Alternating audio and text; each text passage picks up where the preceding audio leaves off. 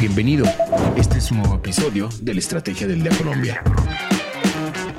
Traído para ti por numberlinea.com y dirigido por María C. Suárez.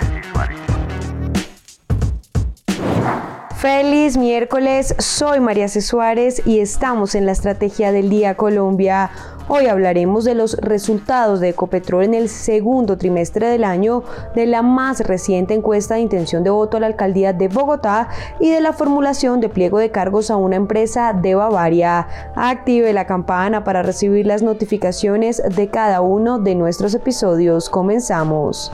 ¿De qué estamos hablando?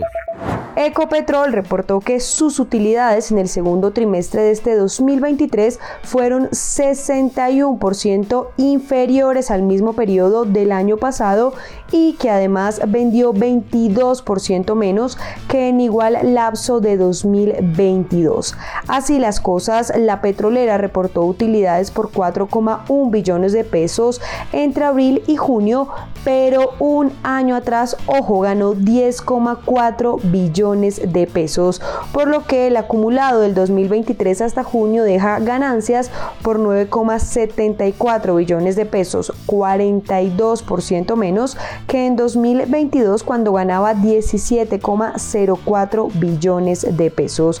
Pues a pesar de la drástica caída de la utilidad, Ricardo Roa, presidente de Ecopetrol, destaca que el EBITDA y la utilidad neta del primer semestre de 2023 son los segundos mejores reportados en la historia para tal periodo, lo cual ha permitido el pago de 11,3 billones de pesos en impuestos a la nación e incluyendo cerca de 2,2 billones de pesos incrementales asociados al aumento de la tributación derivado de la reforma tributaria efectiva desde enero de 2023.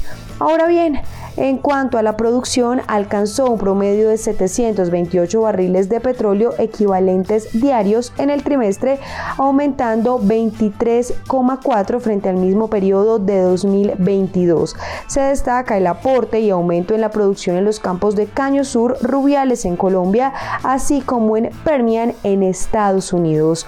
Lo anterior permitió compensar el impacto de las situaciones de seguridad física y bloqueos originados por terceros y presentados durante este periodo.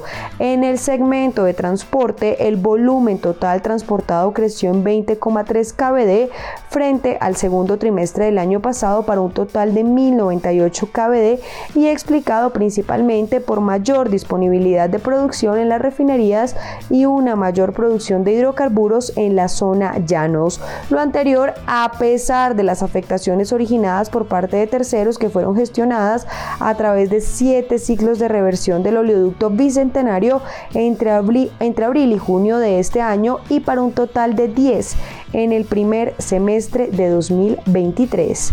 Entonces, nuestra pregunta del día es, ¿qué opina de los resultados de Ecopetrol del segundo trimestre del año? Los invito a participar acá en Spotify. Lo que debes saber.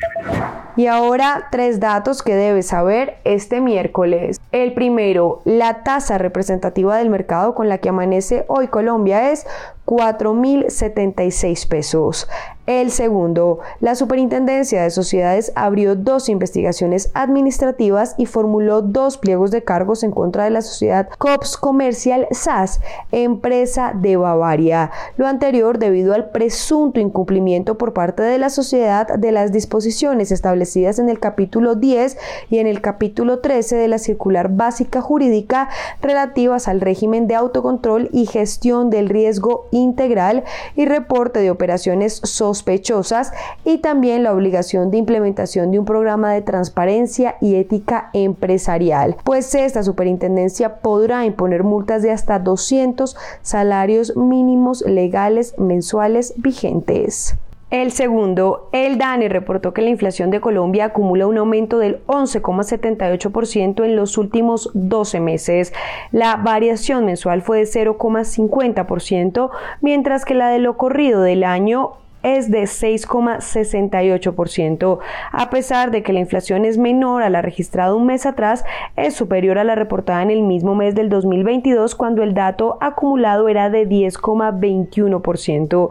Con el dato de julio, la inflación de 12 meses acumula su cuarto mes de desaceleración tras alcanzar su máximo de 13,3% en marzo pasado. Según las proyecciones del ministro de Hacienda Ricardo Bonilla, se esperaba que la inflación en Colombia se ubicara por debajo del 12%. Y el tercero, la empresa barranquillera Tecnoglass reportó que los ingresos totales para el segundo trimestre de 2023 aumentaron un 33,2% a 225,3 millones de dólares en comparación con 169,1 millones de dólares en el trimestre del año anterior, impulsados por un aumento significativo en la actividad multifamiliar comercial de la compañía, un fuerte crecimiento en la actividad residencial unifamiliar y ganancias de participación de mercado. De acuerdo con el reporte entregado por la empresa, los ingresos residenciales unifamiliares aumentaron un 15% año tras año, ayudados por las ganancias de participación de mercado y las continuas tendencias demográficas positivas en los principales mercados de la corporación. El negocio de la semana. Guarumo y Eco Analítica revelaron su más reciente encuesta sobre la intención de voto a la alcaldía de las principales ciudades del país. Elecciones regionales que se llevarán a cabo el próximo 29 de octubre y donde también se elegirán gobernadores, concejales, diputados y ediles. Pues bien, miremos el panorama. En Bogotá, el pulso lo lidera Carlos Fernando Galán, ex concejal, con 20,8%, seguido de Gustavo Bolívar, candidato del Pacto Histórico, con 17,4%, Juan Daniel Oviedo, exdirector del DANI, quien lideró recolección de firmas con 16,9%, y Rodrigo Lara con 10,6%. Asimismo, en Medellín gana en intención de voto Federico Gutiérrez con 50 1,5%. Con los contrincantes que le siguen se observa una amplia diferencia. Esto pues muy distante de lo que ocurre por ejemplo en la capital colombiana. Veamos, le sigue Juan Carlos Upegui con 5,1%, Liliana Rendón con 4,2% y Gilberto Tobón con 3,8%. Y la misma situación ocurre en Barranquilla, donde Alex Char lidera la intención con un porcentaje sobresaliente 67,5%. Los que siguen en la lista alcanzan apenas Antonio Borges 7,4%, Hassan Fares 2,1% y Marco Orozco 1,8%. En el caso de Cali, la intención de voto a la alcaldía está así. Roberto Ortiz 27,6%, Alejandro Eder 16,5%, Diana Carolina Rojas 13,2% y Millerlandi Torres 8,6%.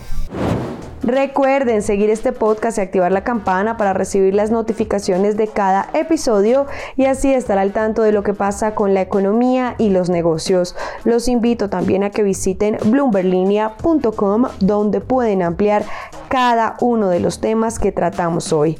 No olviden que acá está la información independiente que une a América Latina. Nos escuchamos mañana.